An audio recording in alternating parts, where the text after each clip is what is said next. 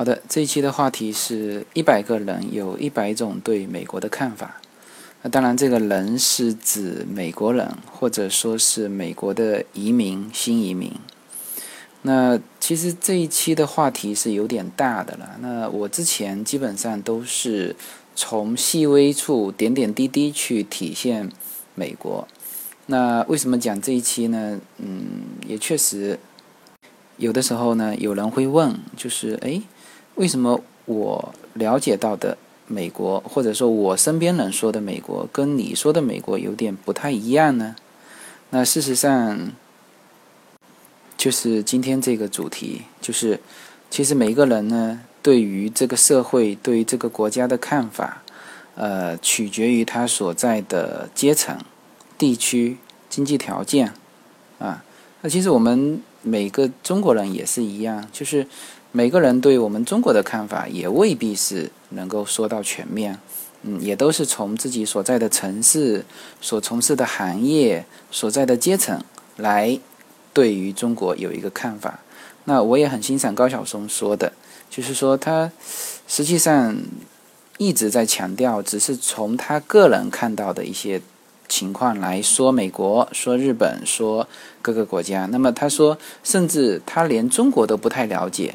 那怎么敢说对美国了解呢？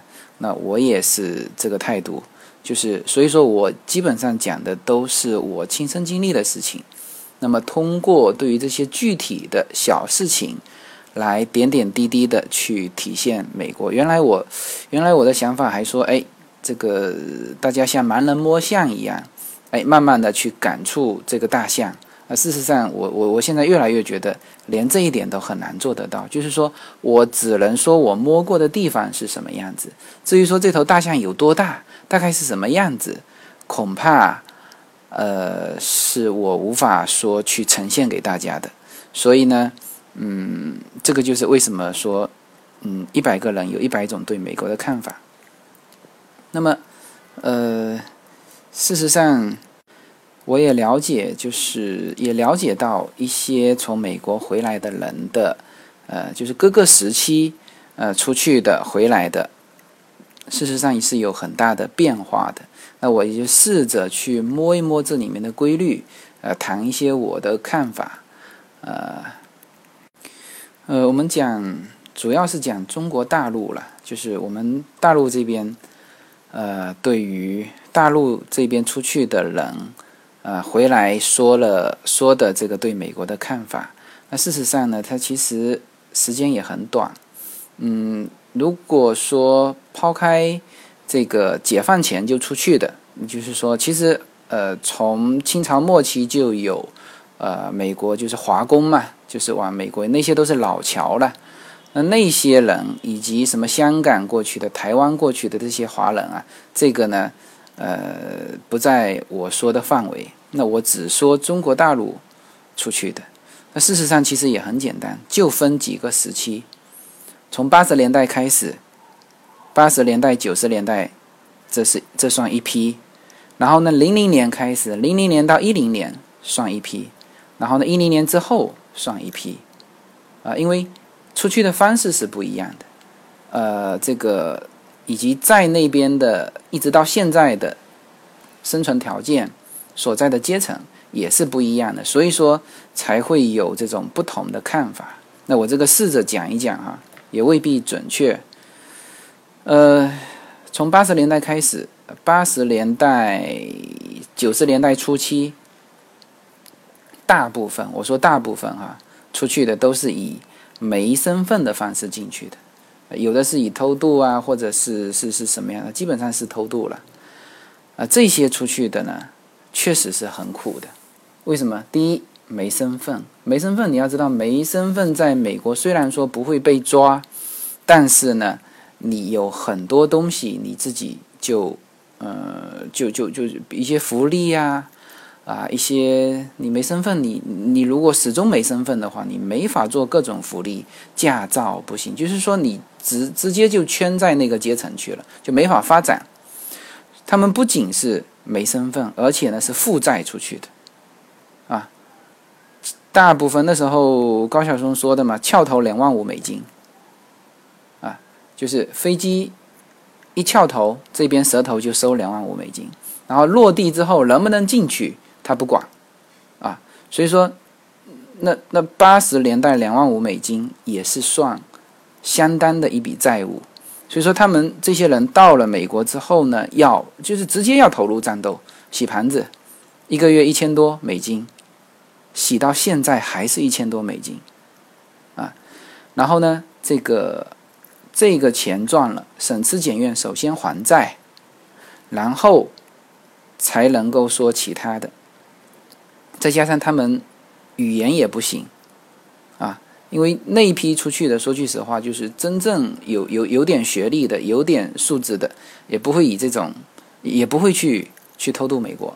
那当时都是在沿海一带，呃，这个福清啊、长乐啊，就福州这一带比较多了。呃，这些出去的，这些出去的本身素质也不高，语言呢也不行，再加上负债，再加上没身份，所以说有的混到今天啊，都还在这个唐人街，还在那边呃，就各种打工，呃，刷盘子啊什么，那些工资是很低的，再加上没身份啊，再加上如果一旦遇到医疗的问题，那几乎是。打了很久的工，呃，就是很久的钱攒下来的钱，也就很快，因为他没没法，嗯，没有享受一些穷人福利嘛。OK，这个是第一批的，所以说这一代人是很苦的。然后这一代人呢，如果说现在回到国内，那那那更是反差很大啊。所以说这一代人肯定会觉得，他当时如果说留在国内。那是非常好的，呃，就是然后会会会会，因为他们始终是在那个阶层，就在唐人街里面，根本就走不出来，啊，呃，这是一代人了。第二代呢，就是零零年到一零年这一代，就是二零零零年到二零一零年，那这一些基本上是什么呢？是以呃技术移民的方式，或者是假结婚的方式出去的，那么。这一代人有什么特点呢？第一，一出去就有身份，就不管是设计好的还是什么，反正一出去就有身份，这一点就很好了。第二，基本上不负债，这一帮人都是在国内积累了几十万的钱，然后呢，就用这个钱去买这个身份，呃，以这个技术移民啊或者假结婚啊这样子，然后他们的素质又比那第一代的人呢又高一些，那也有。就是经过学习，也有一些语言能力，然后呢，他们一落地有身份啊，就可以工作啊，然后工作下来就能买房买车，当然需要几年的时间就能买房买车。但是这一代人呢，就是嗯，也会觉得生不逢时，为什么呢？因为他们出去的时候好不容易积累了几十万钱。啊，这个这个办了这个身份，然后又开始在美国打拼完，这个因为美国总体来说生活还是比较枯燥的。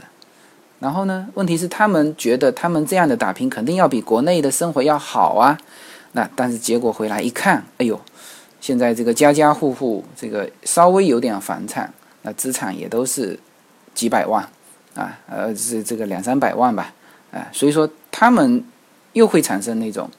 不平衡的感觉，因为他们当时也是算是这个这个有条件出去的人，当时是在国内是肯定是混得不错的，啊，就是就是各种好的白领，或者说第一批赚到做生意赚到钱的，那这些出去，那这些人心目当中也还是有反差的。然后呢，就说到第三第三批，也就是现在的，现在就是。一零年之后的基本上是以什么身份出去的呢？投资移民，叫 EB 杠五。呃，EB 杠五实际上是一九九一年就有这个签证了，但是呢，嗯，始终放的名额非常非常少。我查过资料，就是二零一一年的时候，全中国只有九百三十四人获得了 EB 杠五这个签证，就投资移民。然后呢？居然还占到什么？居到占到当年 EB 杠五的百分之七十五，然后到了那当然这几年是突飞猛涨了，呃，二零一三年的时候，就去年是达到了八千五百六十七人。那现在法律，美国法律规定是一万人的额度限制，也就是它也还没满。我估计今年要满了。今年听说是二零一，呃一四年的一月一号，这个名额重新放出来，然后呢一月二号就满了，一月二号就满了，然后就是排期要排很久，然后这个排期基本上排十八个月多吧，就是现在的数据看是十八个月多。那么这一批人，那可就是带着钱出去的了，就是。一到那边，我就能买房，就能买车，而且有的几乎是不需要工作。为什么？他买一个房子收租金嘛，就好了。也也不是说不可能，就是也要也不是说说一定是要那种巨富出去，就普通家庭。比如说普通家庭有人有在国内就有三四套房子，好，我卖掉一套，直接买美国的一套。现在基本上是这样子，就是一套房子大概。比如说两百万吧，一两百万。现在市区的房子基本上一两百万就，还是说福州的哦，呃，北上广基本上卖一套房子就可以在美国生活，就是自己买一套租一套，啊，就就可以了。所以说这这一批人的境况和境遇和这个第一批、第二批的又又是不同，就带着钱出去的。然后呢，他他素质也高，对于英语的接受能力能能力也是高的。然后这批人出去玩呢，生活也是非常方便，也很快融入当地生活。为什么呢？所有的讲，这个几乎身边是形成了一个这种团队，什么呢？律师、会计师、房产中介、保险、保险经纪人，啊，就是这种社会服务的这种这种，他们也都知道华人。现在过去的这个华人是有钱人，啊，甚至呢还希望通过你去，去把后面的你的朋友带出来，他们也还可以源源不断的做这个生意。所以说现在这一批一 B 杠五出去的是很受当地美国人欢迎的。这又跟第二代不一样，第二代你仅仅是有身份而已，对吧？那你一下来你就要立刻跟普通的美国人进行竞争，而这一代出去的不需要，不需要工作啊，就大部分哈。甚至是不需要工作的，啊，就直接当房东就好了。所以说这一代人出去的这个情况又是不一样。所以我大致做了一个这种嗯自己的一个梳理跟分析。那那从这一点上，就是从分别三批出去的情况来看呢，也可以这个我们不说一百个人一百种看法嘛，就是说至少这三类人一定会产生对美国的三种不同的看法。然后呢，嗯，这一批就是第三批出去的，呃，他实际上在国内是有朋友、有圈层的，有的甚至是，呃，一出去就立刻在那边有可以组建一些圈子啊，互相进行活动，就跟第二代出去孤身奋斗的那种又不一样，因为他有时间去呃进行社交，而第二代出去的，嗯。还没办法嘛，因为虽然说你不负债有身份，但是你要立刻要解决生存问题，所以说你要孤身去去去工作。而这一代新的一代出去的，他他立刻就可以去进行一些社交活动，所以说他的生活也不会枯燥和单调。所以呀，应该说这几年中国的发展确实是很快，我们也积累了很多的财富。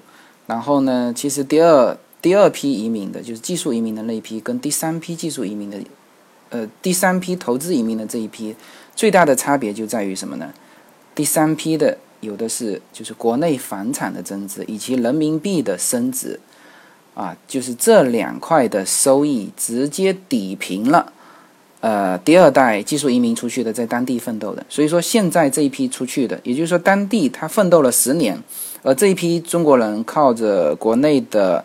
资产的累积出去的基基本上是差不多的，啊，呃，这是我对于这个为什么会大家会产生不同的对美国的看法的一个分析，我纯属个人意见哈，我自己嗯也肯定的分析的不到位，但是我觉得应该是有这种差别的。好，谢谢大家。